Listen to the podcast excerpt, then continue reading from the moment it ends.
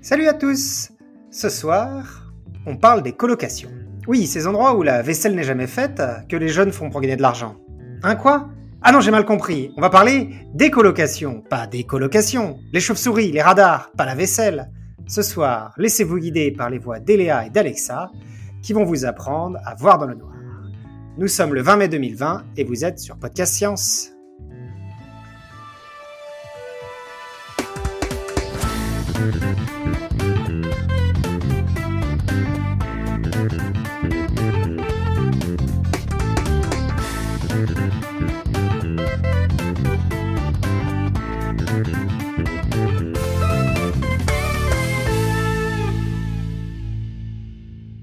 Bonsoir, donc euh, nous sommes une petite partie de l'équipe euh, ce soir, euh, pas de table physique.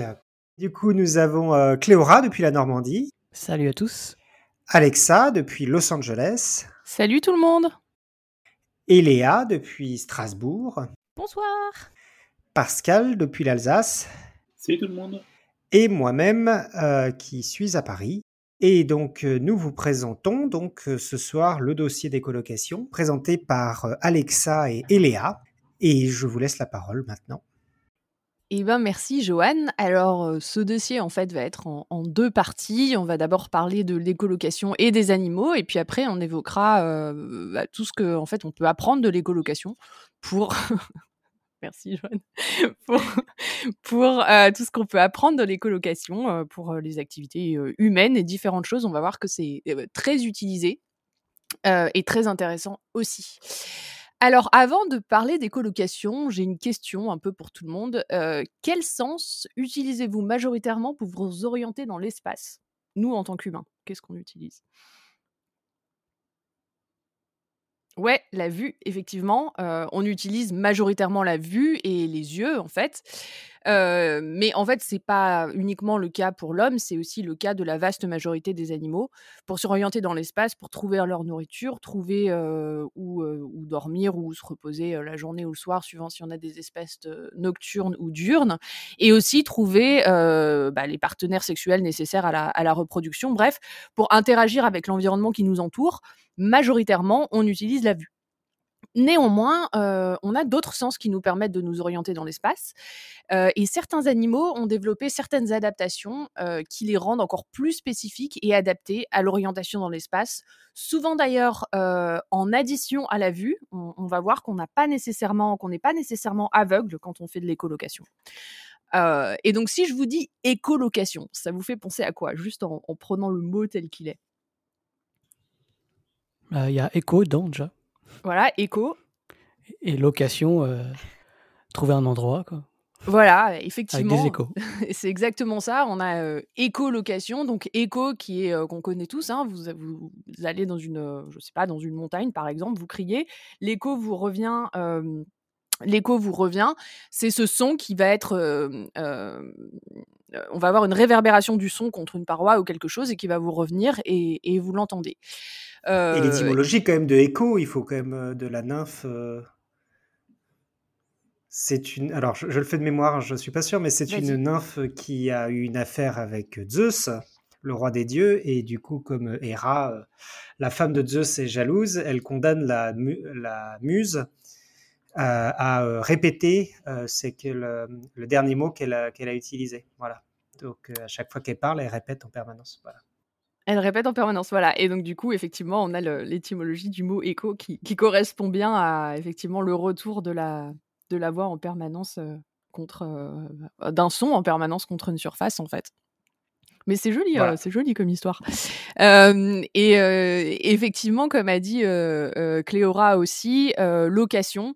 Donc location, localisation, ça donne l'idée de, de lieu. Donc l'idée en fait derrière écolocation finalement quand on prend le, quand on décompose un peu le mot, c'est effectivement de trouver un lieu, en tout cas d'avoir une, une représentation spéciale grâce à l'écho. Alors on dit écolocation en sciences d'une manière générale. le mot écolocalisation existe aussi, mais il est un peu moins employé que écolocation, même en, français. Et puis en anglais, on dit ecolocation. Donc bon, c'est vrai que je pense que ça a un peu switché là-dessus. mais on parle aussi parfois de biosonar, puisque c'est exactement ce que c'est. Un, un, sonar, ça fonctionne sur le même principe. On le verra en fin d'émission. On envoie un son et on écoute l'écho pour essayer de déterminer des distances. Et en fait, un certain nombre d'animaux vont utiliser l'écolocation. Euh, et comme je l'ai dit tout à l'heure, non pas en remplacement de la vue, en fait, euh, mais souvent en complément. Euh, et ça, pour s'orienter dans l'espace, naviguer et parfois aussi chasser. Donc c'est vraiment voilà, une, notion de se localiser dans l'espace et d'interagir avec l'environnement pour ça. mais on ne trouve pas d'écolocation. Ça a peu été décrit, par exemple, dans tout ce qui est paradumcial, etc. C'est vraiment dans des, des dans une logique de euh, s'orienter. Alors, est-ce que vous avez une idée des animaux qui font de l'écolocation? Bon, je pense qu'il y en a certains, c'est quand même assez euh, connu. La, chauve-souris La chauve-souris, oui, les chauves-souris. Est-ce que tu en connais d'autres? Hmm. Il y a les dauphins, non? Ils font pas l'écolocation? Ouais, les dauphins aussi. Alors, effectivement, c'est les plus c'est les animaux les plus, euh, les plus, les plus emblématiques, enfin qu'on connaît le, mieux, euh, qui font de l'écolocation. Mais on va voir un peu plus tard qu'en fait, on en a d'autres. On n'a pas euh, uniquement cela. Alors pour commencer à expliquer un peu ce que c'est que l'écolocation, je vais partir évidemment de façon totalement non biaisée par le meilleur, les meilleurs animaux du monde, les chauves-souris. Non, je rigole, mais c'est aussi parce que c'est chez les chauves-souris que c'est parmi les, les mieux caractérisés et je vais partir de la chauve-souris parce qu'elle possède, enfin les chauves-souris d'ailleurs, et les espèces qui font de l'écolocation, parce qu'elles n'en font pas toutes, possèdent des adaptations acoustiques très perfectionnées qui leur permet de masteriser l'écolocation en en quelque sorte et de s'orienter à l'aide du son qu'ils émettent, qui sont souvent d'ailleurs des ultrasons. Mais alors, pourquoi faire de l'écolocation Et surtout, comment est-ce qu'on en fait? L'autre question qu'on peut se poser, c'est, euh, on parle ici d'un pouvoir qui a l'air quand même super pour s'orienter, bien plus efficace, enfin qui rajoute vraiment quelque chose à, l'orientation. Et on peut aussi se demander, faut-il des organes spéciaux pour faire de l'écolocation ou est-ce que tout le monde pourrait finalement le faire avec nos oreilles, notre voix? On peut produire du son après tout et on peut l'entendre. Pourquoi est-ce qu'on ne serait pas capable de le faire nous aussi? Alors pour essayer d'y voir plus clair, euh, concentrons-nous d'abord sur les chauves-souris et euh, on va essayer de voir comment ça se passe. Alors pour faire de l'écolocation, les chauves-souris utilisent leur larynx. Alors, une partie des chauves-souris, je vais, revenir sur la diversité un peu plus tard, mais on va dire que l'écolocation la plus emblématique qu'on connaît chez une partie des chauves-souris est euh, celle, qui est, celle où elles produisent des sons par leur larynx.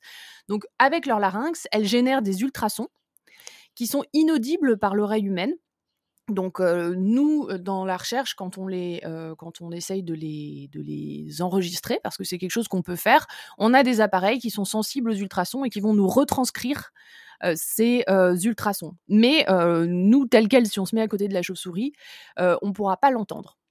elles le produisent par le larynx et ensuite ces sons sont émis via leur bouche ou de manière plus rare, chez certaines espèces particulièrement spécialisées, leur nez, qui peut posséder des adaptations qui sont propices à émettre certaines catégories d'ultrasons de cette façon. Et comme je l'ai dit, c'est n'est pas le cas de toutes, parce que des chauves-souris, on en a 1211 espèces au, dernier comptage. donc, bon, voilà, on en a énormément et elles font plein de choses différentes. Elles représentent 20% des mammifères, et donc on a une diversité à ce niveau-là aussi qui est absolument extrême. Ces ultrasons, qu'est-ce qui se passe une fois qu'ils sont émis? Donc, comme tous les sons, ils sont envoyés dans l'espace et ils reviennent en écho vers la chauve-souris, qui est capable de les recapter dans ses oreilles. Et là aussi, pour la recapture, pour celles les chauves-souris qui font de l'écolocation, on a une recapture qui est d'autant plus efficace que les oreilles sont grandes. Alors, euh, dans la chatroom, on peut peut-être mettre une image, j'en mettrai une tout à l'heure, euh, de la diversité de, des oreilles qu'on peut observer chez les chauves-souris. On en a qui ont des oreilles toutes petites, certaines qui ont des oreilles qui sont absolument immenses. Euh, et en fait, en fonction de la taille des, oreilles, vous allez recapter le son plus ou moins bien. Elle possède aussi devant les oreilles des, adaptations comme le tragus, qui est un petit bout de peau devant l'oreille. Et en fait, on en a un aussi, si vous voyez, devant votre oreille, on a une, espèce de petite euh, bosse de peau là qui, est devant le conduit. Et ben, chez les chauves-souris, en fait, elles ont ça, euh, certaines, de manière euh, extrêmement développée. Et ça aussi, ça va aider à guider le son et à récupérer le son pour l'amener dans le conduit auditif. Ces sons, donc, ils rentrent ensuite dans le conduit auditif. Ils sont transférés euh, à l'oreille interne, la cochlée, via l'oreille moyenne. Donc, c'est exactement comme nous. Ils ont donc une oreille externe où le son rentre. L'oreille moyenne qui transforme le son en impulsion et qui transmet tout ça à la cochlée. Alors, la cochlée, euh, c'est un tube qui est enroulé sur lui-même en escargot et euh, qui est rempli de liquide, qui transmet les vibrations qui sont transmises par l'oreille moyenne. Ok, alors effectivement, c'est super la, photo que tu as mise dans la chatroom parce qu'on voit bien le, tragus qui est différent suivant les, suivant les, espèces. donc voilà, donc on transmet les vibrations qui sont la, traduction finalement des, ondes sonores. à l'oreille interne. Donc l'oreille interne, donc la cochlée, c'est un espèce de tube enroulé sur lui-même, rempli de liquide. Et dans ce tube, le long de la cochlée, sur une bande très très précise, on a des cellules ciliées. qui sont comme des petits poils, et lorsqu'on a la transmission des ondes sonores et donc de, mouvement du, liquide qui se situe dans la cochlée, on va faire bouger ces cellules ciliées. et en fait, d'ailleurs, vous en avez sûrement entendu parler parce que vous savez que si vous allez, par exemple, dans un, dans un concert et que le son est trop fort, voilà, on peut abîmer l'audition. Et en fait, comment ça, fonctionne? Une perte d'audition de façon, permanente. D'ailleurs, on peut revenir sur l'émission de la semaine dernière avec le, Krakatoa qui, pouvait rendre sourd plein de gens. Ce qui se passe, c'est quand vous avez un son qui est beaucoup trop fort, les cellules ciliées, justement, ces petits cils qui vibrent, vont être cassés ou très malmenés parce que la vibration, tout simplement, va être beaucoup trop forte. Et une fois qu'ils sont abîmés, c'est irrémédiable, on ne peut pas les, réparer. Donc bref, lorsque vous entendez n'importe quel son, vous faites vibrer ces petites cellules ciliées et ce sont elles, en fait, qui permettent ensuite de transmettre l'information au cerveau. Alors vous allez me dire, nous, on n'entend pas les ultrasons. Alors comment est-ce que les chauves-souris, si elles ont une cochlée exactement comme nous et des cellules ciliées exactement comme nous, comment est-ce qu'elles font pour entendre les ultrasons? En fait, là aussi, ça se situe dans la cochlée. Elles ont une cochlée qui est quand même un petit peu différente de la nôtre, même si elles fonctionnent sur le même principe. En fait, pour reconnaître la fréquence d'un son, pour vous que vous, sachiez si un son il est aigu ou grave, ce, qui, va dépendre de la façon dont vous allez reconnaître le son, c'est le, type de cellules ciliées qui vibrent. Comme je l'ai dit, les cellules ciliées sont disposées tout au long du conduit de la cochlée. Mais les cellules ciliées de la base de la cochlée permettent d'entendre les sons aigus, et ceux qui sont à l'apex, les sons graves. Ce qui veut dire qu'en fonction de, de, la hauteur du son que vous entendez, ce ne sont pas les mêmes cellules ciliées de la cochlée qui vont vibrer. Et en fait, les chauves-souris, pour entendre les ultrasons, il leur suffit d'avoir une cochlée qui est plus longue, ce qui leur permettra d'avoir une gamme de, de fréquences qu'elles peuvent entendre qui est beaucoup plus grande, et donc d'aller des sons graves jusqu'aux ultrasons, en allongeant tout simplement leur cochlée. Donc comme vous voyez, c'est assez intéressant, je trouve, même d'un point de vue évolutif, puisqu'on voit comment on peut finalement euh, augmenter la gamme d'un sens, ici euh, l'audition, juste en modifiant euh, quelque chose qui existe déjà. Ici, c'est la cochlée. Après, bien sûr, le signal est traité par le cerveau. Ces cellules ciliées envoient des, des signaux à différentes régions du cerveau, notamment le cortex auditif, qui est plus développé chez les chauves-souris que d'autres mammifères, bah, ce qui laisse penser qu'en fait on n'a pas uniquement une adaptation de la cochlée, des oreilles, de la morphologie et tout, mais qu'on développe aussi des choses dans le cerveau. Gardez ça en tête parce qu'on y reviendra à la fin de l'épisode. Et euh, on connaît d'ailleurs dans ce cortex auditif des zones absolument spécifiques pour les colocations y compris ces différents types, et ça on va y venir un peu plus tôt qu'à la fin de l'épisode, parce qu'on n'a pas un type d'écolocation, on en a plusieurs. Mais on n'a toujours pas répondu à la question pourquoi des ultrasons et pas des sons normaux. Alors ça, c'est toujours un peu discuté. on pense que c'est lié tout simplement à la propriété de l'onde sonore. On a des fréquences qui nous permettent, du, fait des propriétés des ondes, d'avoir une plus grande sensibilité pour le retour de l'écho. Donc c'est pour ça qu'on pense que les, animaux qui font de l'écolocation ont tendance, enfin en tout cas les chauves-souris, ici on va voir que c'est pas le cas de tout le monde, ont tendance à utiliser les ultrasons tout simplement parce que ça permettra de donner des informations plus précises sur la localisation. Alors un fun fact, en fait ces ultrasons ils sont aussi très très hauts en décibels. Donc je vous ai parlé de la de la hauteur du son, donc aigu ou grave. Mais comme vous le savez, on n'a pas uniquement ça dans un son, on a aussi la force du son. Et c'est ça qui peut vous rendre sourd d'ailleurs. Si vous avez un son avec un très haut en décibels, bah, ça peut vous abîmer, vous abîmer la cochlée et les cellules ciliées. Et en fait, ça, c'est hyper chouette. comme les chauves-souris, elles envoient des sons qui sont très très hauts en décibels. Pour ne pas devenir sourdes elles-mêmes en envoyant leur signal, elles vont avoir, en, juste après avoir émis le signal par le larynx, décontracter contracter certains muscles de l'oreille moyenne, donc qui transmet le son à la cochlée, ce qui va empêcher la transmission du son. Et donc, même si elles émettent le son, elles ne l'entendent pas directement, ce qui fait qu'elles vont protéger leur propre cochlée. Par contre, cette contraction, elle va partir au moment de recevoir l'écho. Et tout ça, je dis au moment de recevoir l'écho, ça se passe en quelques millisecondes. Hein. Euh, ça, va, ça, va, ça va vite, de l'ordre de la milliseconde à la seconde. Euh, et donc, elles vont être capables à la fois de se protéger de leur propre son, mais d'entendre l'écho. Euh, ce qui, je trouve, est, quand même assez, chouette d'un point de vue adaptation à un système qui est finalement assez extrême et qui peut même être dangereux pour soi. Est-ce que ça va jusqu'à maintenant? Cool. Alors, on peut se demander ensuite, là j'ai parlé d'anatomie finalement beaucoup, en quoi ça permet de se repérer dans l'espace? Comment finalement avec le son on va se repérer dans l'espace? Pour ça, un, truc assez classique qu'on dit, c'est penser aux, ambulances et à l'effet Doppler, en fait. Vous savez, quand ça fait... le, son change, en fait, quand l'ambulance... Tu fais trop bien l'ambulance. Des années d'expérience. faire l'ambulance. et, d'ailleurs, quand, vous avez un, accident, j'en ai eu un en septembre, et que vous attendez l'ambulance de toutes vos forces et que vous écoutez pour savoir si l'ambulance arrive, vous écoutez son son, c'est un truc aussi qu'on entend très bien. Quoi. On entend le son qui se rapproche, non seulement parce que le, son devient plus fort, mais aussi parce que voilà, la fréquence, ce, que, vous entendez change un peu.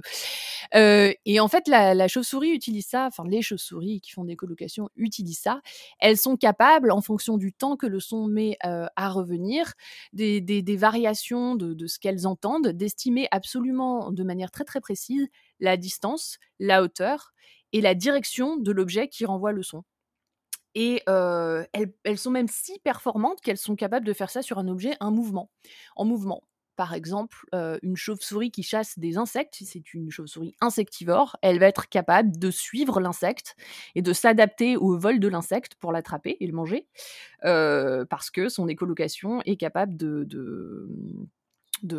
de, de déterminer précisément l'objet en mouvement, où il est, etc mais en fait, c'est vrai aussi pas uniquement pour les insectivores. On a des chauves-souris frugivores ou nectarivores qui utilisent l'écolocation pour trouver leurs fruits, leurs fleurs. Et ça, Eléa en parlera aussi un, peu plus tard.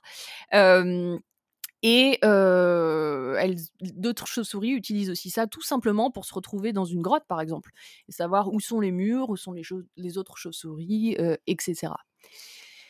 Alors en fait, comme je l'ai dit depuis le début, j'ai un peu spoilé ce que je vais dire maintenant, c'est que les chauves-souris, en fait, on n'a pas un seul type d'écolocation et toutes les chauves-souris ne font pas de l'écolocation.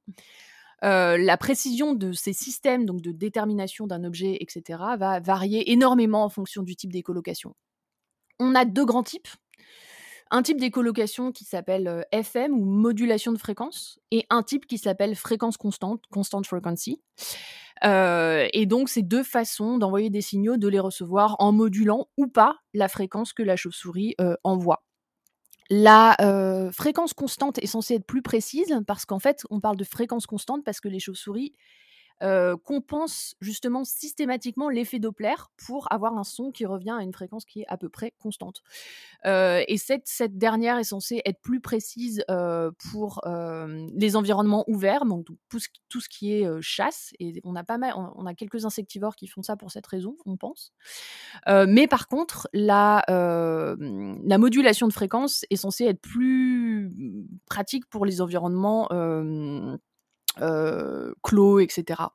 Donc en fait, euh, voilà, avoir l'un ou l'autre, ça, peut dépendre de, des 13 histoires vie de la chauve-souris, tout simplement. Et euh, celles qui font de la, fréquence constante font en général aussi de la modulation de fréquence. Donc voilà, on a toutes ces variations. Et par-dessus, je ne vais pas rentrer dans les détails parce qu'on rentrerait dans des choses vraiment très très techniques, mais par-dessus tout ça se surimpose encore d'autres variations. Le type de broadband qu'elles utilisent peut changer. on peut avoir plus ou moins d'harmonique ou un seul type. Donc c'est extrêmement varié, extrêmement précis en fonction de là où elles niche, de la nourriture. Et, encore, on ne comprend pas en fait tous les paramètres qui influencent ça. On a aussi, on est aussi capable de reconnaître l'espèce en fonction de la fréquence des ultrasons, de la durée des ultrasons. Euh, moi, j'ai des petits appareils dans la forêt pour euh, savoir quelles espèces sont autour de moi qui détectent les ultrasons. Et en fonction euh, de, la, de la, voilà, d'un pattern d'envoi des ultrasons, l'appareil est capable de me dire quelle chauve-souris, quelle espèce j'ai autour de moi, avec évidemment plus ou moins de, de précision, mais voilà, donc euh, donc c'est très varié. Ça, c'est le principe des, bad box, là? Ce qu'on appelle les bad box? Oui, alors effectivement, donc on a des bad box et avant, euh, avant c'était des appareils euh, spécifiques des gros appareils avec des antennes et tout ça pour, pour écouter tout ça. Maintenant, on a des appareils. Alors, je ne fais aucune pub pour cette boîte, mais il faut reconnaître que c'est très pratique. si vous allez sur Wildlife Acoustics, ils ont créé des petits détecteurs d'ultrasons qu'on branche en fait sur une tablette ou un téléphone. Moi, je le branche sur mon téléphone, ce qui permet à mon téléphone d'être capable d'entendre les ultrasons, parce que les, téléphones ne peuvent pas, évidemment, normalement. Et ensuite, j'ai une app sur mon téléphone qui euh, analyse en fait en direct les sons de chauve-souris. Et ça coûte pas très cher, hein, ça coûte une centaine, euh, une centaine d'euros et euh, ça permet de. Bon, il y a différents modèles après bien sûr, mais c'est, c'est, on pourrait assimiler ça à une bad box maintenant. Ça permet à n'importe qui qui a envie d'écouter des chauves-souris autour de chez lui de le faire. voilà. J'avais fait une, une, balade au musée de la chauve-souris euh, nocturne où on allait écouter les chauves-souris et ça m'avait vachement impressionné le fait de, pouvoir entendre les, les, clics comme ça en ultrason avec cette, boîte quoi. Ouais, effectivement, c'est le seul moment où on les entend faire euh, comme ça, avec ces, sons très stéréotypés. Alors après, il faut voir aussi, moi j'ai découvert en utilisant ces, petits appareils que, en fait, le, son qu'on entend, il est évidemment restitué, enfin, par le, en, audible. Et du coup, on peut mettre différents filtres qui nous donnent différents, différents sons. Donc c'est vrai qu'on a l'habitude d'entendre ça sous forme de tout comme on est habitué au son d'un compteur Gégère près de la radioactivité, là, ces sonneries qui font mais bon, ça, ça reste tout le, monde est, tout le monde est habitué à entendre un son de compteur GGR, mais ouais. non, mais, c'est dans l'imaginaire collectif, on va dire, je, pense. mais, euh, mais voilà, enfin, c'est des sons qui sont restitués, bien sûr. Donc après, on peut mettre par-dessus hein, le filtre qu'on veut euh, euh, en, en, type de son, quoi. Il y, a une question euh, de, Nive dans la chatroom euh, qui demande si, les chauves-souris utilisent les ultrasons pour chasser, est-ce que leurs proies n'ont pas évolué pour repérer les ultrasons et du coup se planquer? Haha, bah ça, on va en parler un petit peu plus loin dans l'épisode et c'est d'ailleurs Eléa qui va, qui va euh, en parler. Est-ce qu'il y a d'autres questions dans la, dans la chatroom ou... Non? Pour l'instant, ça va. Ok, alors je continue. comme j'ai dit, on a vu déjà que les chauves-souris font de l'écolocation et que l'écolocation est variée. Mais si vous avez en tête que toutes les chauves-souris font de l'écolocation, eh ben vous vous trompez parce que il existe des certaines espèces qui appartiennent au, groupe des ptéroptidés. Je vais pas utiliser les termes microbates, macrobates, parce que d'un point de vue évolutif, ça ne veut plus rien dire aujourd'hui. Mais bref, les ptéroptidés, c'est des grandes chauves-souris euh, celles qu'on peut appeler notamment les flying foxes. Euh, et euh, on considère que voilà, ces chauves-souris, par exemple, une grande partie d'entre elles, pas toutes, ne font pas d'écolocation. On considère en fait aujourd'hui probable que l'écolocation était présente chez toutes les chauves-souris à l'origine et qu'elle a été perdue chez ce groupe et dans ce groupe, certaines espèces ont quand même pu acquérir une écolocation rudimentaire. C'est le cas des roussettes, où elles font des clics avec leur langue au lieu du pharynx. Donc elles font juste vraiment comme ça, avec des, des, des, mmh, clics qui peuvent être audibles d'ailleurs pour certains.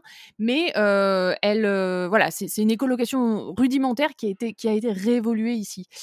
maintenant, c'est quand même encore discuté, pour être tout à fait honnête. Il y a quand même des gens qui considèrent qu'on n'avait pas d'écolocation au départ, qu'elle a ensuite évolué plusieurs fois au sein des chauves-souris. C'est pas l'hypothèse qui est, privilégiée au sens actuel, mais bon, ce serait malhonnête de ma part de pas le dire. Donc voilà, je le dis.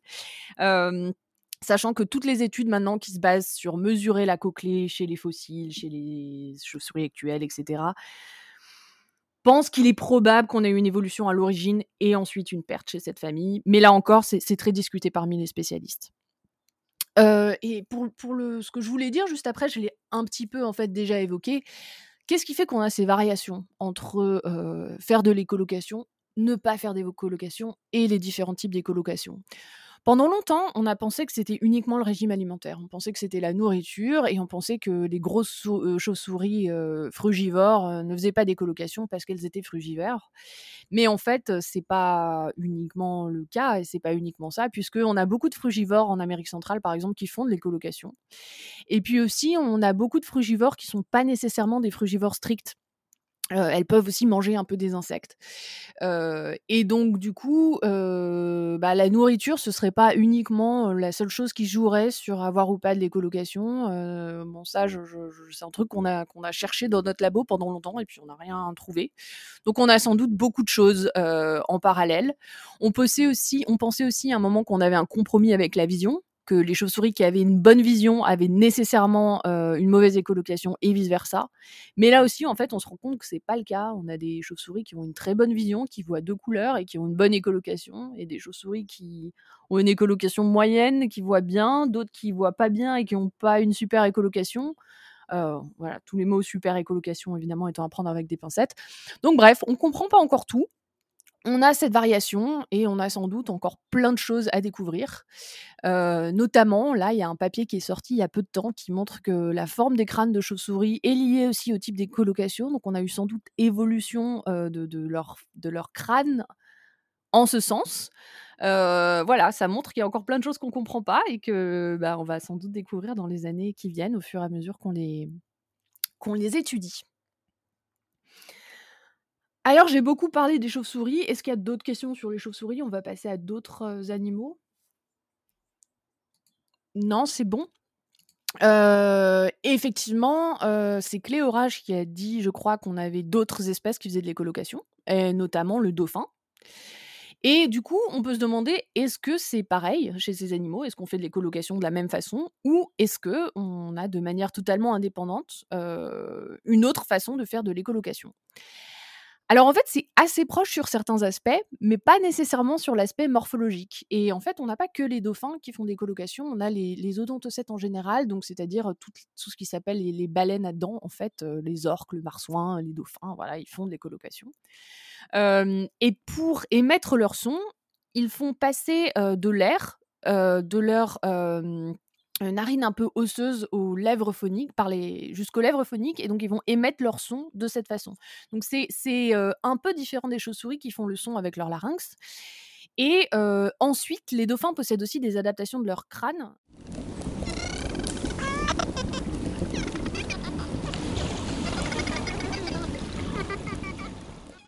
voilà, on entend bien le son. Alors les sons sont un peu différents de ceux d'une chauve-souris du coup, mais là on entend aussi des sons audibles. Mais alors du coup sur le, l'image que j'ai mise dans la chatroom, on voit bien euh, une structure qui s'appelle aussi le melon ici chez le dauphin et en fait qui aide vraiment à l'émission du son, euh, qui est une structure un peu lipidique et qui permet de, qui est censée aider euh, à focuser le le signal et le faisceau de bah, d'émission du, du son. Mais alors, est-ce que les, tous les dauphins ont systématiquement le melon? Ce serait une bonne question.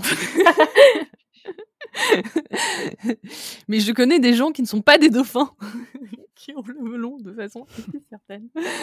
Euh, mais, euh, mais voilà, donc du coup, c'est des structures, des structures spécialisées aussi. Donc c'est intéressant si on compare aux chauves-souris de voir que dans les deux cas, on a quand même des structures spécialisées qui aident à émettre, à émettre les, les, les, clics de façon, euh, de façon optimale. L'écho qui revient est ensuite capté par des structures lipidiques vers la mâchoire. Donc on, les voit dessous pour la réception. Hein. C'est toute la partie qui est euh, entièrement dessous et qui va transmettre ces vibrations à euh, l'oreille interne, donc de manière euh, un peu plus simple que pour, que pour nous.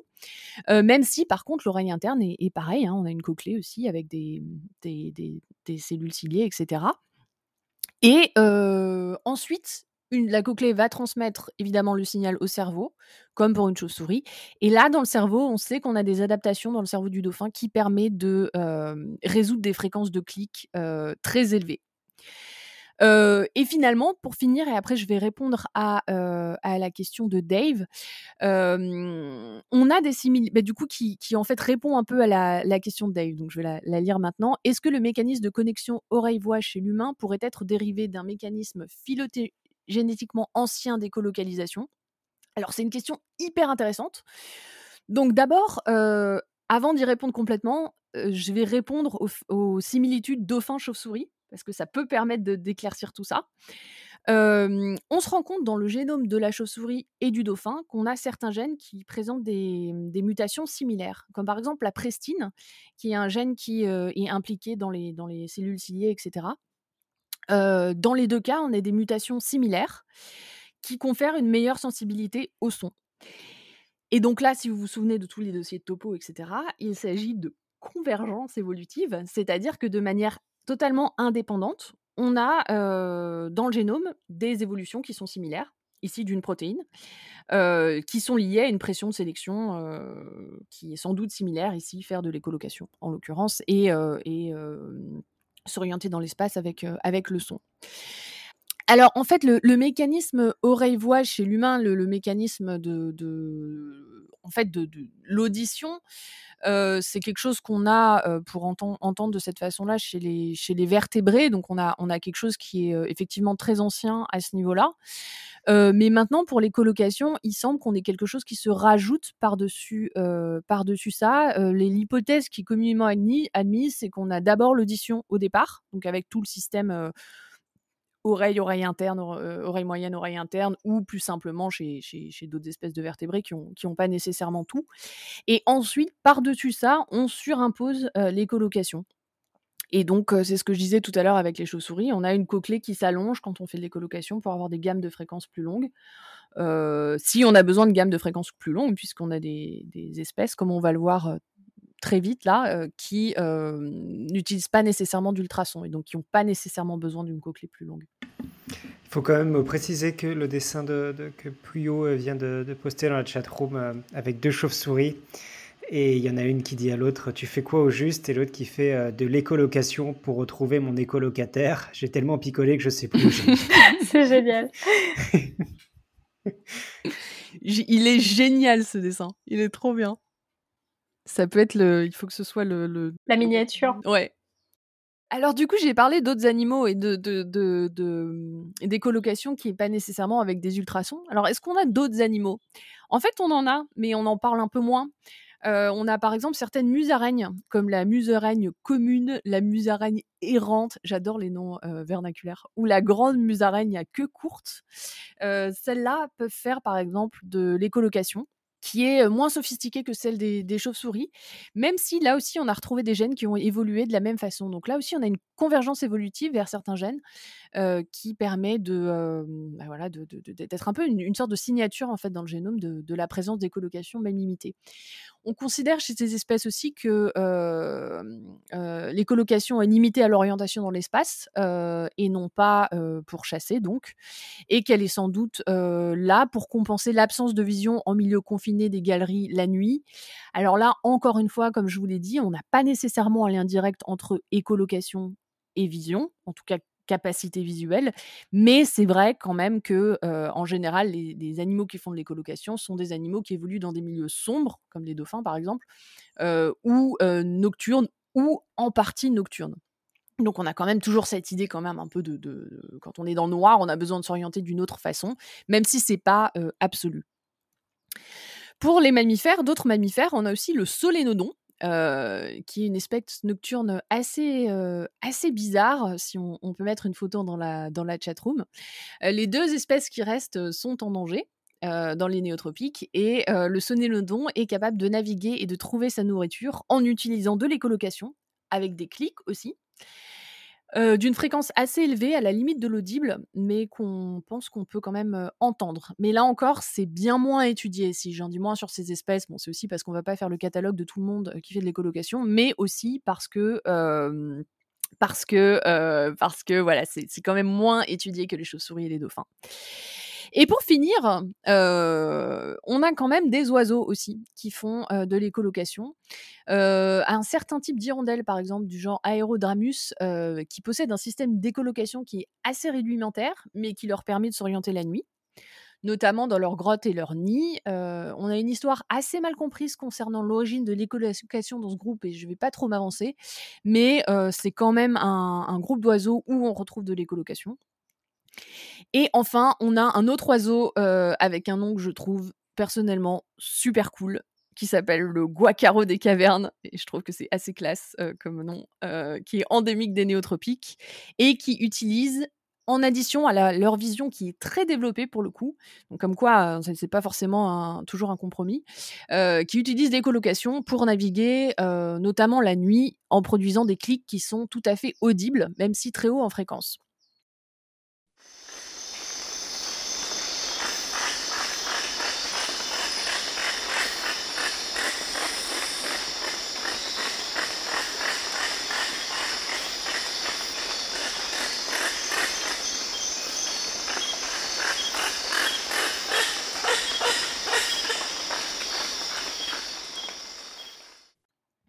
Donc ici, là encore, on a un animal avec une vision très développée, mais aussi un système d'écolocation qui est quand même euh, assez efficace.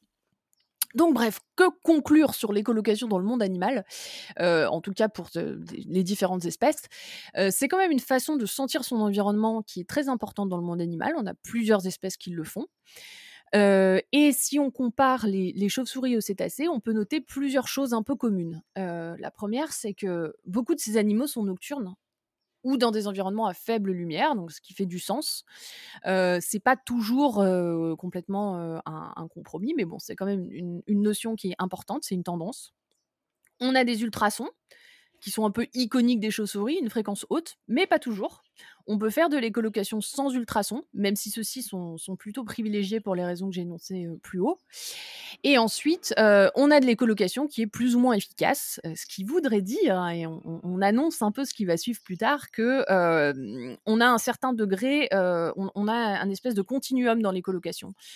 et donc peut-être, ça laisserait penser aussi qu'on n'a pas nécessairement besoin d'être aussi performant que les chauves-souris et d'avoir des structures aussi spéciales pour faire de l'écolocation. Peut-être juste avec ce qu'on a, on pourrait faire une écolocation euh, rudimentaire. Alors la dernière question qu'on peut se poser avant que je passe la parole à, Eléa euh, pour parler des interactions avec euh, les animaux qui font de l'écolocation et les autres animaux qui, qui, les proies par exemple ou les plantes, la dernière question qu'on peut se poser sur l'écolocation c'est à votre avis est-ce que c'est inné ou acquis chez ces animaux? Ah, ah. Ça peut être pour Cléoras. Alors là, je dirais inné, moi. Tu dirais inné? Ouais. Ouais, alors en fait, effectivement, les données que j'ai euh, concernent essentiellement les chauves-souris. Et on va pouvoir vous mettre une. Euh, je sais plus où j'ai mis le lien, bref, on pourra le mettre dans les notes d'émission, euh, de, dans la chatroom. Il y a un papier qui est sorti il y a pas très longtemps qui prouve que c'est inné chez les chauves-souris, en fait. On des chercheurs ont qui pris. Prouve carrément. Pardon? Qui prouve carrément. Qui, ouais, ouais, parce qu'en fait, euh, ils ont pris des chauves-souris qui n'avaient jamais euh, été euh, exposées à de l'écolocation, enfin qui n'ont pas eu l'occasion d'apprendre, et qui sont capables de reconnaître un plan d'eau versus d'autres matières en utilisant l'écolocation.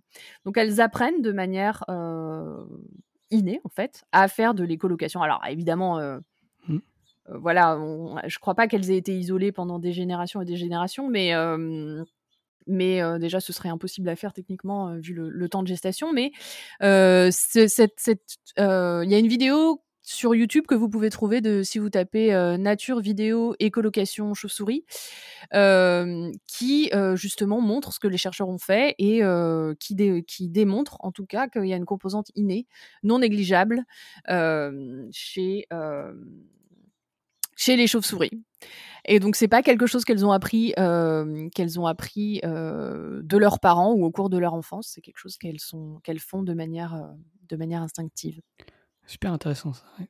Ouais, ouais, non, c'est c'est chouette. Euh, et puis on va voir qu'en fait, on verra un peu plus tard pour la deuxième partie de l'émission aussi que ben c'est pas forcément le cas pour tout le monde. Euh, et alors du coup, bref, on a beaucoup parlé, euh, on a beaucoup parlé de, de comment faire de l'écolocation, mais comme l'a dit Dave dans la chatroom, si les êtres vivants font de l'écolocation, euh, notamment pour trouver leur nourriture, qu'elle soit animale ou végétale, est-ce que les êtres vivants ont des stratégies soit pour éviter de se faire manger, soit au contraire pour attirer les espèces qui pourraient avoir un intérêt à, euh, se faire euh, visiter? Alors pour cette partie, je vais laisser la parole à Eléa qui a plein de trucs assez chouettes à dire là-dessus. Donc effectivement, si les ondes sonores euh, se propagent un peu dans toutes les directions, que certains animaux en font usage pour vivre leur vie, on est en droit de se demander si la stratégie n'est pas encore plus répandue dans le règne vivant et si d'autres organismes euh, euh, tirent pas ça à profit. Alors, une étude sur laquelle je suis tombée euh, en faisant mes recherches pour ce dossier parle d'une expérience dans laquelle des chercheurs ont filmé pendant 4 ans les comportements de prédation de chauves-souris dans 8 pays différents.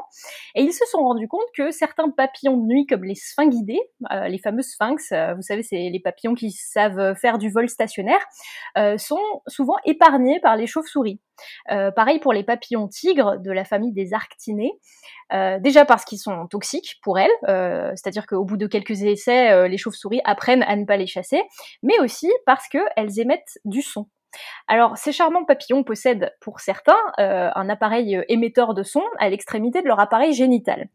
Et lorsqu'ils entendent les clics des chauves-souris, ils font à leur tour du bruit, et alors que le prédateur fonce sur eux, paf, ils dévient au dernier moment. Alors, il y a plusieurs hypothèses pour expliquer ça. Soit le signal émis par le papillon brouille l'écho des chauves-souris, ou alors simplement la chauve-souris entend le son caractéristique de cette espèce toxique et s'en désintéresse. Euh, donc c'est euh, le gif que je vous avais mis au début dans la chatroom. Donc on voit vraiment euh, la chauve-souris foncer vers la proie qu'elle a détectée grâce à son sonar et au dernier moment, on, dirait vraiment qu'elle la loupe, quoi, qu'il se passe un truc, euh, elle dévie au dernier moment. Alors, cette capacité-là, euh, ils ont un peu compté, ils estiment qu'elle est apparue au moins 12 fois chez plusieurs espèces de papillons de nuit. Et euh, les chercheurs pensent que cette fonction est un peu duelle, donc certains papillons émettent des clics plutôt légers, qui pourraient donc faire croire à une chauve-souris qu'une autre cible existe pas très loin. Euh, ça génère une espèce d'image sonore de leurre de faux papillons et ça brouille les pistes pendant la chasse. Alors qu'il y a d'autres papillons qui émettent des clics plus forts, qui pourraient carrément brouiller le radar et interférer avec le sonar des chauves-souris, ce qui fait que euh, elles dévient, elles passent complètement euh, à côté. Alors c'est un domaine passionnant, mais bon, évidemment, il y a encore beaucoup d'hypothèses euh, à, à tester. Mais pendant ce temps-là, en tout cas, ces papillons de nuit peuvent tranquillement aller polliniser leurs euh, leurs fleurs nocturnes. Alors, penchons-nous un peu sur les fleurs, justement, puisque ce n'est pas du tout le sujet qui m'intéresse le plus dans cette émission. Euh, certaines, euh, pour, être, leur pollinisation, ne dépendent pas d'insectes, mais de chauves-souris, justement. Et en matière de stratégie, euh, les, plantes ont vraiment de quoi nous surprendre. Si les chauves-souris s'orientent exclusivement grâce au son euh, avec leur écolocation, comment comment devenir les plus attractives sur le marché des fleurs. Parce que de jour, il n'y a pas de problème, hein, on peut attirer un insecte, on peut déployer des couleurs chatoyantes, on peut diffuser des parfums suaves et entêtants à la chaleur du soleil, mais comment on fait la nuit? Puisque la nuit, euh, il y a peu d'odeur, il n'y a pas de couleur, donc il faut vraiment trouver autre chose pour attirer son pollinisateur. Euh, surtout que tous les obstacles autour dans la canopée de la forêt peuvent euh, entrer en compétition avec, avec la fleur qui doit se faire polliniser. Alors, déjà, ces plantes pollinisées par les chauves-souris, elles ont souvent des adaptations intéressantes. Par exemple, le fait de faire pendre leurs fleurs au bout de longues tiges suspendues, un peu en mode euh, chandelier, comme ça, dans la forêt. Alors, euh, on voit cette stratégie, par exemple, chez le baobab. Si vous avez déjà vu des fleurs de baobab, euh, c'est des grosses fleurs blanches qui, pondent qui, pendent le long d'un fil. Euh, Il y a aussi des vignes de la famille des cucurbitacées, comme l'espèce qui s'appelle Gurania spinulosa. Et euh, ça, ce fil, ça permet vraiment aux chauves-souris de trouver l'arbre et de venir se suspendre et de leur lécher les parties génitales qui suintent du nectar. Voilà. Désolée d'utiliser un vocabulaire cru, mais en image, ça revient à ce que les chauves-souris sont, soient adeptes du cunilingus végétal interespèce. Voilà. Euh, donc c'est assez intéressant euh, à, à, voir et, et, à étudier, et euh, c'est assez impressionnant, mais c'est une stratégie qui est plutôt coûteuse pour l'arbre, puisque euh, ça met quand même euh, les fleurs et les fruits sur des branches qui sont spécialisées et qui n'ont pas de feuilles, puisqu'elles pendent, et euh, ça contribue pas vraiment à la photosynthèse. Alors en échange, le bénéfice est quand même là, le fait de suspendre les fruits à un, à un fil, euh, ça permet à la chauve-souris de mieux repérer le, le fruit ou la fleur euh, dans la canopée de la forêt. D'ailleurs, c'est un nom, si vous voulez vous la péter en soirée, c'est un, un comportement qu'on appelle la flagellicorie en botanique. Voilà. Ah, c'est cool, moi je savais pas. Et euh, j'ai juste, je te, je, te, coupe deux minutes, j'ai mis une, une, vidéo justement dans la, dans la chat room euh, de chauves-souris qui peuvent aller se nourrir notamment sur des fleurs, euh, qui justement illustrent parfaitement tout ce que tu racontes. On les voit vraiment s'approcher, rentrer, etc. Donc c'est assez, assez chouette. Ouais, c'est assez impressionnant.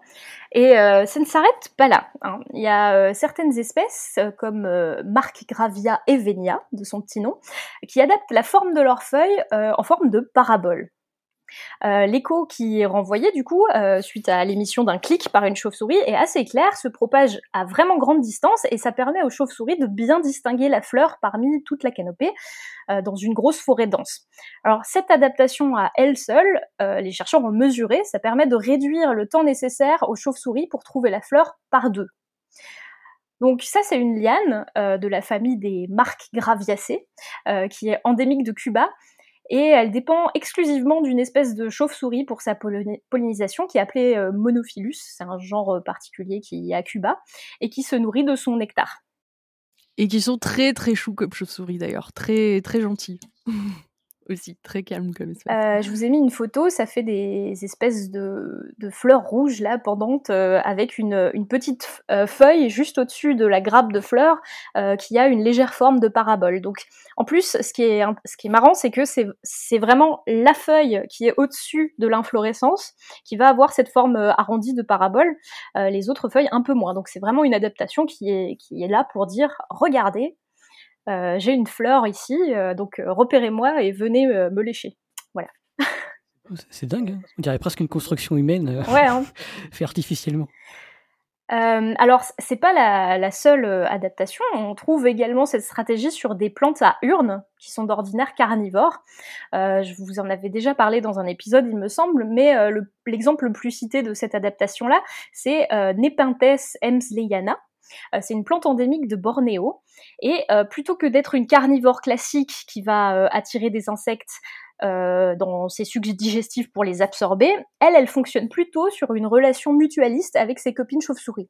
Donc, elle produit moins de fluide visqueux dans son urne, elle produit moins de nectar et moins d'odeur, mais euh, elle a une structure parabolique sur les urnes, euh, les plus en hauteur, dans les arbres, et la, capacité de réflexion des échos de cette parabole étant très bonne, elle se signale ainsi au radar des chauves-souris, et offre le gîte à une espèce particulière qui s'appelle Kerivula hardviki, euh, qui est surnommée en nom vernaculaire la chauve-souris laineuse de Hardwick, et donc cette chauve-souris va venir habiter dans, l'urne, elle va déféquer dans l'urne et euh, la plante est capable de tirer jusqu'à 33,8% de l'azote dont elle a besoin pour vivre grâce euh, au, caca de chauve-souris. Voilà, c'est pas mal comme échange en mode donnant-donnant, je trouve. Donc il euh, y a pas mal de papiers sur euh, vraiment la physique de cette acoustique euh, que je vous mettrai dans les liens de de, l'émission. Vous pourrez aller consulter les, les, c'est vraiment assez impressionnant. Si vous retirez cette euh, structure au-dessus de l'urne, les chauves-souris ont vraiment du mal à euh, trouver la fleur et elles viennent pas élire domicile euh, statistiquement dans la, plante. Voilà. Alors, il y en a une autre que je peux vous citer qui s'appelle Mucuna holtoni. Elle, elle est de la famille des fabacées, donc c'est la même famille que les petits pois. Et elle fait encore plus fort, ce sont carrément les fleurs elles-mêmes qui signalent leur présence c'est pas euh, la plante qui fait une feuille pour signaler qu'il y a une grappe de fleurs, c'est carrément fleur par fleur. Euh, donc, dans, cette famille, les fabacées, qu'on appelait avant la famille des papillonacées, euh, les fleurs sont assez caractéristiques puisqu'elles ressemblent à des espèces de papillons. Si on vous montre un schéma de fleurs de fabacées, il y a plusieurs structures qui sont toujours les mêmes. En bas, vous avez un pétale qu'on appelle la carène, comme les, les, bateaux, donc ça fait comme une coque de bateau. Ensuite, vous avez deux pétales qui s'appellent les ailes euh, en latéral, et vous avez aussi un quatrième pétale au-dessus qui s'appelle l'étendard. Euh, et donc cet étendard va, être au-dessus de la fleur et en général c'est un signal visuel pour les pollinisateurs. Alors en l'occurrence chez Mucuna qui est pollinisé par une chauve-souris, euh, l'étendard qui se déploie pendant la maturation du bourgeon de la fleur euh, renvoie les ultrasons. Et donc, ça signale efficacement à la chauve-souris non seulement que la fleur est enfin mature et pleine de nectar, mais aussi qu'elle a déjà été visitée. Parce que, oui, une fois la plante repérée, la chauve-souris, elle va venir mettre son museau dans la fleur, euh, sucer le nectar en appuyant sur euh, l'étendard, et la fleur va euh, exploser et libérer son pollen sur un, mode explosif. C'est d'ailleurs pas très courant chez, chez cette famille. Euh, et la chauve-souris va donc euh, se faire imbiber le museau de pollen pour aller polliniser ailleurs. Et en appuyant sur cet étendard, euh, il va être légèrement abîmé et du coup, il va moins bien réfléchir le son et donc devenir moins attractif. Ce qui fait que les chauves-souris savent non seulement si la flore a déjà été visitée, et elle va pas s'embêter à, à retourner la voir, quoi. En plus, les fleurs déjà visitées produisent moins de nectar, donc tout ça c'est très bien fait et tout le monde s'y retrouve. Je vous mets une petite euh, photo de cette grappe de fleurs dans la. Euh, je vous mets aussi une photo d'un zoom de cette fleur pour euh, que vous voyez bien l'étendard en forme de, coupole comme ça qui, qui réfléchit le son. Alors, il y a aussi cette adaptation chez des cactus. Certaines fleurs de cactus sont pollinisées par les chauves-souris et elles sont entourées d'une couche dufteuse alors les scientifiques pensent que ça permet euh, l'amplification de la réflexion du son euh, depuis la fleur, tout en atténuant le bruit de fond du tronc ou de la tige. Euh, je vous mets une photo d'un des cactus qui a cette adaptation. il s'appelle Esposta frutescens, et donc c'est un cactus tout à fait standard qui se couvre d'un duvet blanc comme ça, mais juste autour de ses fleurs, il va faire une grosse couche de duvet. Alors pour la petite histoire, ce cactus s'appelle le Old Man Cactus euh, parce qu'il pousse assez lentement et qu'il a du duvet blanc. Mais euh, c'est vraiment assez impressionnant à voir parce que tout autour de la fleur, il y a comme un, amortissage pour le son pour que la chauve-souris voit, euh, voit acoustiquement la fleur ressortir du cactus quoi. C'est assez impressionnant. Dans un autre registre, il y a une autre espèce aussi euh, euh, qui s'appelle Markea noranta. Euh, celle-ci, elle est de la famille des Solanacées, donc comme les tomates. Elles ont des fleurs en forme d'énormes cloches qui renvoient aussi des échos assez longs avec des caractéristiques complexes qui permettent du coup aux chauves-souris de bien trouver l'entrée de la fleur. Alors, tout ça, c'est autant de, de, de, stratégies qui sont absolument incroyables. et pourtant, on parle assez peu de sons associés aux plantes. Alors, pourquoi? Tout simplement parce que longtemps, euh, bah, les, plantes euh, manquaient euh, d'organes évidents pour émettre des sons, ou pour les capter, ou les interpréter. Mais c'est pas parce qu'ils sont pas évidents comme une bouche ou une oreille qu'ils n'existent pas. D'ailleurs, on sait désormais que les activités métaboliques ou physiologiques des plantes, ça produit des ultrasons de haute et de basse fréquence, entre 10 et 300 kHz. Et la croissance, les microbules dans les vaisseaux conducteurs, la respiration, tout ça pourrait produire des sons qui pourrait être informatif pour d'autres plantes ou d'autres organismes par exemple pour repousser des herbivores pendant une sécheresse euh, ou d'autres choses. Alors il y, a, des chercheurs qui font des hypothèses, il y en a plein, et c'est dans ces moments-là que on doit résister à une tendance spontanée à faire euh, du, du, finalisme et à vouloir à tout prix que le son produit par une plante serve à quelque chose. C'est possible, mais pour l'instant il n'existe aucune preuve pour affirmer que ces sons servent dans la biologie de la plante. Alors, ce qui est sûr, c'est que les plantes réagissent quand même au, son. Un son, ça peut provoquer un changement dans l'expression des gènes, ça peut induire une production d'hormones, ça peut induire euh, un changement de croissance ou de vitesse de germination, sans pour autant qu'on comprenne bien comment et pourquoi ça fonctionne. Du coup, pour résumer, euh, là, on a deux types de communication qui peuvent s'établir euh, via le son entre les plantes et les animaux une communication passive qui implique juste euh, de l'émission et de l'amplification et de la réception de signal entre deux espèces, la chauve-souris et la plante. Euh, et une communication active qui impliquerait soit qu'un animal émette un son qui ferait réagir la plante, soit qu'une plante émette un son qui ferait réagir un animal ou voire une autre plante. C'est d'ailleurs une hypothèse qui est défendue par certains scientifiques chefs de file de la bioacoustique, comme Monica Gagliano, qui publie des résultats d'expériences suggérant qu'il y a une communication acoustique entre des plantules en germination et qui est maintenant invitée par tout un tas d'organisateurs de conférences et de forums pour parler de ce domaine un peu mystérieux qu'est la bioacoustique. Alors je veux pas trop m'étendre sur ce sujet dans ce dossier parce que c'est à peu près aussi controversé en ce moment que Galilée et le géocentrisme, si je dois euh, prendre une comparaison d'un autre domaine. Mais euh, on estime qu'il y a 250 genres de plantes néotropicales qui sont pollinisées par les chauves-souris pour l'instant, donc on n'a vraiment pas fini de découvrir de nouvelles espèces et de nouvelles stratégies mutualistes à base de son. Et à mon avis, c'est quand même un domaine qui, même si maintenant il est controversé, euh, révélera des surprises relativement intéressantes dans le futur. Alors, Nive demande si un son peut provoquer une production d'hormones. Est-ce que c'est vrai chez les humains? Euh, Je n'en ai aucune idée, mais euh, j'imagine que euh, si tu entends une musique agréable ou une musique qui te stresse, ça, doit pouvoir induire une libération d'hormones de, plaisir ou de, de stress. Je crois que Barry White, ça marche à tous les coups. Voilà. Donc, euh, je, vous ai fait un petit tour là de qu'est-ce qui se passait euh, chez, les plantes vis-à-vis de cette bioacoustique et comment est-ce qu'elles tirent parti de cette écolocation pour se faire repérer par leurs pollinisateurs. Et c'est un domaine qui est vraiment super passionnant. Et alors, juste pour euh, revenir un peu sur le thème de ce dossier, l'écolocation, c'est un auditeur, Louis, qui nous avait contacté sur Facebook il y a quelques mois et qui nous demandait de faire un dossier sur ce thème-là. donc je, vais, je vais vous en reparler, mais voilà, je te, je te laisse la main, Alexa.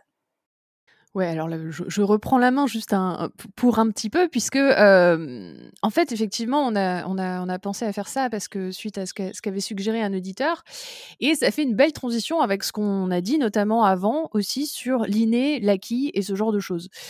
On a vu qu'en fait, on avait des, que les colocations, c'était finalement un continuum. On a des systèmes très sophistiqués, euh, avec des adaptations hyper sophistiquées, mais on a aussi des systèmes beaucoup plus simples, avec euh, des adaptations, euh, pas forcément nécessairement d'adaptation d'ailleurs. Il n'y en a pas uniquement des ultrasons. Il suffit finalement d'avoir du son, une cochlée, et, et voilà, a priori, pourquoi est-ce qu'on ne pourrait pas le faire nous-mêmes? Alors la question qu'on peut se poser, c'est est-ce qu'on peut apprendre l'écolocation Et si oui, comment est-ce qu'on pourrait apprendre de l'écolocation? Et en fait, euh, là, je vais de nouveau laisser la parole à Eléa parce que cet auditeur qui nous a contacté, en fait, il est capable de faire de l'écolocation. Voilà, donc euh, on avait eu un, entretien Skype avec Louis, euh, on, l'a recontacté, il n'a pas pu venir ce soir, euh, mais on a discuté ensemble et lui disait qu'il s'entraînait à faire de l'écolocation et je le découvrais, moi je découvrais l'écolocation humaine pour la première fois avec son, message et donc c'est assez impressionnant, c'est-à-dire qu'il fait des clics pour marcher dans, une pièce et d'ailleurs il y a d'autres non-voyants et malvoyants qui, qui, sont capables de faire ça, juste en faisant des clics, ils sont capables d'estimer le le volume d'une pièce, euh, euh, s'il y a un obstacle devant. Et donc euh, voilà, on a un peu discuté de ça, c'est vraiment hyper impressionnant. Et il y a même des gens qui ont poussé la compétence assez loin pour pouvoir faire du VTT dans la rue. Alors il y a notamment une vidéo qui est très impressionnante d'un, je ne sais plus s'il est anglais ou américain ou australien, Daniel Kish il s'appelle, mais il utilise des clics et il se balade en VTT et il ne rentre dans aucun obstacle. Voilà, donc je vous mets le lien dans, dans la chatroom, vous pourrez regarder la vidéo. Et euh, c'est vachement impressionnant. Du coup, ça pose la question quand même, comment est-ce qu'un un humain fait pour apprendre l'écolocation? Qu'est-ce, que, qu'est-ce qui se passe dans son cerveau et qu'est-ce qui permet de faire ça et d'acquérir cette compétence? Alors pour ça, en fait, on a des, on a des données là-dessus, puisque ce qui fascine justement les gens, c'est de savoir, parce que comme Eléa l'a dit, les gens peuvent estimer le volume d'une pièce, mais ça fait un peu bizarre de parler d'expérience quand on, a des, êtres humains, mais des, des, gens non-voyants ou malvoyants se sont prêtés à des expériences.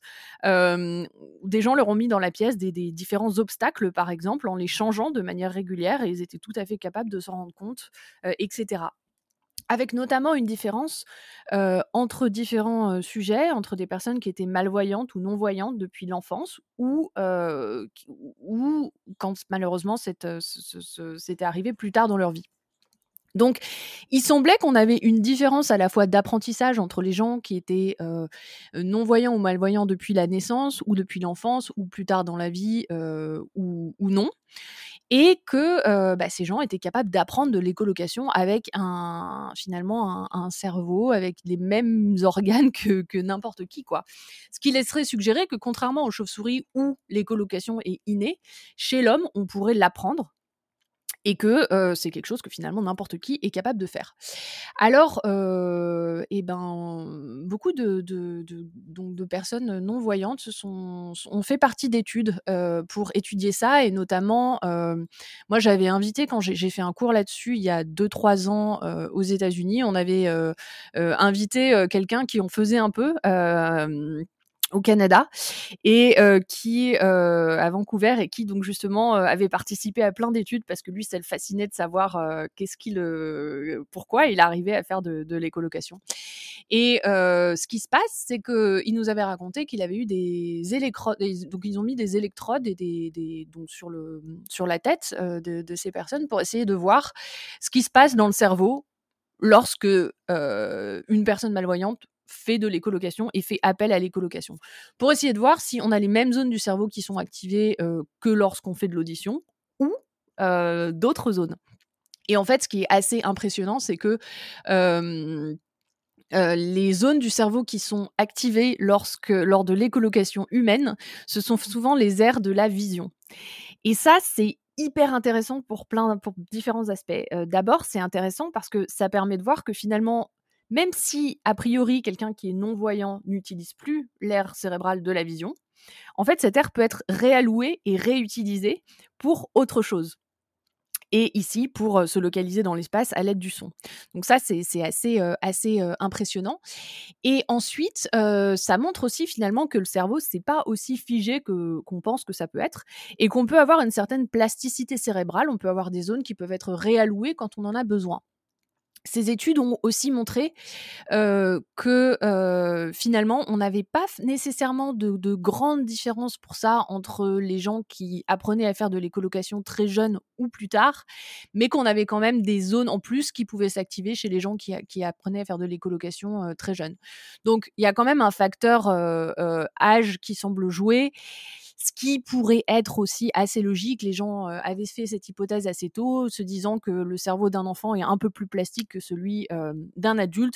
Mais là aussi, c'est à prendre évidemment avec des grosses pincettes, ne serait-ce que parce que le, le, bah, nombre de personnes participant à ces études est faible, mais aussi qu'on comprend euh, pas tout. Quoi. On, est, on est encore au début de toutes ces, études-là.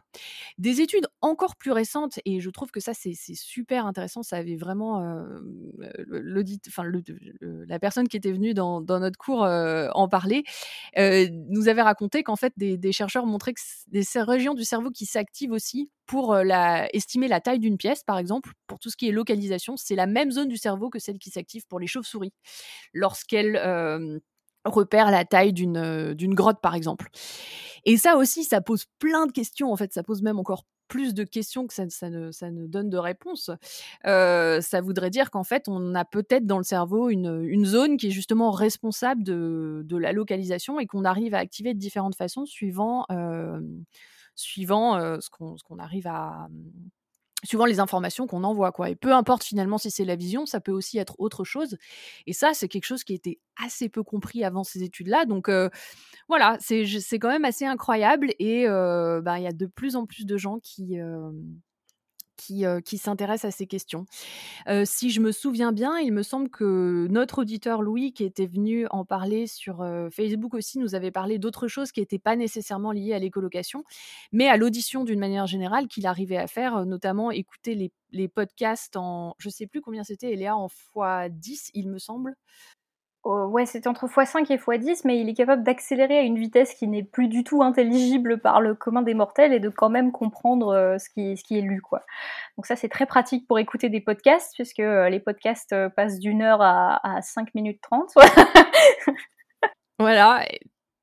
Non, c'est fascinant. Et finalement, euh, si on compare aussi à l'écolocation et à certains animaux qui ont un peu une écolocation, euh, qui sont capables de, j'allais dire de résolve, de discriminer des sons qui sont beaucoup plus proches que d'autres espèces. Finalement, ça nous donne laisse penser aussi qu'on peut acquérir ça, réussir à discriminer des mots de façon avec un phrasé beaucoup plus rapide quand on s'entraîne. Et un autre truc qui m'a sauté à la figure en préparant le dossier, c'est que en fait, si, si, on est capable de faire de l'écolocation, d'utiliser des sonars comme des animaux, etc. Enfin, j'imaginais déjà le, le, nombre d'applications que ça impliquait. Et quand on en a discuté avec Alexa en préparant le dossier, eh bien, déjà j'ai découvert sa passion pour les crashs d'avion. Donc, je, sais pas si tu peux raconter l'anecdote du, du crash d'avion. Alors oui, en fait, alors l'anecdote en question, c'est que en fait, évidemment, lorsqu'on a un crash d'avion dans la mer, par exemple, ben, une, des, une des choses qu'on veut faire, c'est retrouver l'épave et notamment les boîtes noires pour comprendre ce qui s'est passé. Et ces épaves sont souvent retrouvées grâce à des sonars, c'est-à-dire un bateau qui va envoyer un son, qui va être réfléchi sur le son de l'océan et revenir, et qui va permettre d'identifier bah voilà, un objet sous l'eau. C'est euh, ce genre de... Voilà, merci Joanne. C'est, ce genre de choses qui a permis de retrouver notamment euh, après une, série de campagnes l'épave du Rio Paris, la F447 euh, qui s'était écrasée en, 2009. Et plus récemment, ce qui a permis d'avoir des, observations assez incroyables sur le fond des océans. C'est pas la F447, c'est cet avion qui a disparu en 2014, donc le MH370 de la Malaisie Airlines, qui a disparu sans laisser de traces et qu'on n'a toujours pas retrouvé d'ailleurs. mais du coup, pour essayer de le retrouver, il y a eu des campagnes pendant des années et des années de bateaux qui ont sondé le fond des océans.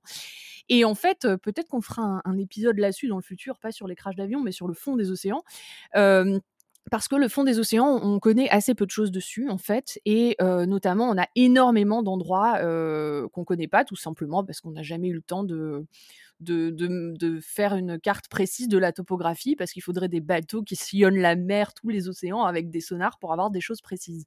Mais sur toutes les zones qui ont été explorées, et ces zones sont colossales, pour retrouver le MH370, toutes ces zones ont en fait permis l'augmentation de la résolution du, du, fond des océans de façon de façon absolument incroyable. Et d'ailleurs, un site a été créé pour les scientifiques et a été mis à la disposition de la communauté scientifique pour que les gens puissent quand même utiliser ces données qui ont été produites et qui, voilà, bah, n'ont malheureusement rien donné pour retrouver l'épave. Et on, espère évidemment que, ça arrivera un jour pour toutes les gens qui étaient victimes de, ces catastrophes. Mais, mais voilà, grâce au sonar, en fait, les gens ont, les scientifiques ont pu avoir accès à des données sur le fond des océans qu'on n'aurait jamais eu autrement sans ces données. Ouais, et euh, en creusant encore un peu, euh, j'ai trouvé euh, d'autres applications intéressantes du, du, sonar et de l'écolocation, et notamment un brevet auquel je vous avoue que j'ai pas tout compris, mais qui décrit en gros un mécanisme pour implémenter de l'écolocation dans des environnements virtuels. En gros, si vous êtes malvoyant, plutôt que d'avoir un casque de réalité virtuelle dans lequel vous voyez des images, vous pourriez entendre dans votre casque des clics pour juger de votre progression et voir les obstacles. Alors j'ai du mal à me, me, représenter ce que ça peut donner, hein, mais euh, ce, brevet parle de ça. Euh, inversement, on pourrait très bien imaginer qu'un logiciel de réalité virtuelle pourrait utiliser une forme de sonar pour euh, justement localiser autour les, les, géographiquement les objets de la pièce et les implémenter du coup en temps réel dans un environnement numérique un jour. Je, ce sera peut-être possible. Euh, certaines personnes travaillent aussi sur le fait d'implémenter des informations dans une photo grâce à l'écolocation, euh, en montrant par exemple que l'écho contient des données sur la longueur de la pièce, une profondeur, euh, la proximité des objets. Donc en somme, si vous couplez de l'analyse de photos en 2D à des données d'écho, ça vous permettrait de reconstituer numériquement une pièce en 3D, ce qui peut également être utile dans plein de domaines, j'imagine. Euh, j'ai aussi trouvé euh, des petites devices, donc certains ont euh, imaginé sur le principe de l'écolocation des petits appareils portatifs pour les malvoyants à mettre dans la poche, qui sont basés sur l'émission d'un ultrason pour détecter les obstacles. Donc si une personne malvoyante s'approche d'un obstacle, celui-ci sonne pour le prévenir. Alors il y, y a, déjà les cannes, ça marche pas pareil, mais j'imagine que ça peut trouver son application. Euh, et bah voilà, à terme, on peut espérer trouver des algorithmes qui soient de plus en plus élaborés et peut-être qu'un jour, qui sait, on aura des prototypes de machines qui rendront n'importe qui plus performant que Daredevil sans même voir d'image, j'en sais rien. Voilà. Donc mon petit tour de littérature sur, sur les innovations, pareil, je vous mettrai des, liens pour que vous puissiez aller plus loin et je suis sûre que vous avez plus de compétences en, informatique et en programmation pour comprendre tout ce qui se fait dans le domaine. Merci beaucoup. Donc je pense qu'on passe au quiz du moment maintenant, qui a été proposé par un de nos auditeurs. la vitamine C empêche de dormir, info ou intox? Eléa et Alexa, est-ce que vous avez préparé une quote Oui. Non, mais ma quote, elle, elle va vachement avec ce que tu as raconté, donc c'est cool. c'est une quote de, Baudelaire, en fait. il me semble que tu avais fait ça, Joanne, il n'y a pas longtemps. Des, du poème Correspondance, qui, qui, qui est Les parfums, les couleurs et les sons se répondent. Et je trouve que ça va bien avec les en fait, puisque bah voilà, on a l'idée des, sons qui se répondent de l'écolocation, mais aussi si on pense à l'évolution des, fleurs et de comment les chauves-souris et d'autres animaux cherchent leurs fleurs. les chauves-souris, elles utilisent leur nez, le parfum de la fleur, elles utilisent les sons et la vue aussi pour trouver tout ça. Donc j'ai trouvé que c'était assez approprié. Je trouve que nos citations sont de plus en plus contemplatives. Je ne sais pas si c'est le confinement qui fait ça, mais Merci beaucoup. Et bah, du coup, c'est la fin de cette émission. Euh, s'il vous plaît, n'essayez pas de conduire les yeux bandés avec de l'écolocation. Testez d'abord entre votre lit et les toilettes. N'ayez pas de relation adultère avec des yeux grecs. Prenez bien soin de vous en ces moments difficiles et que servir la science soit votre joie.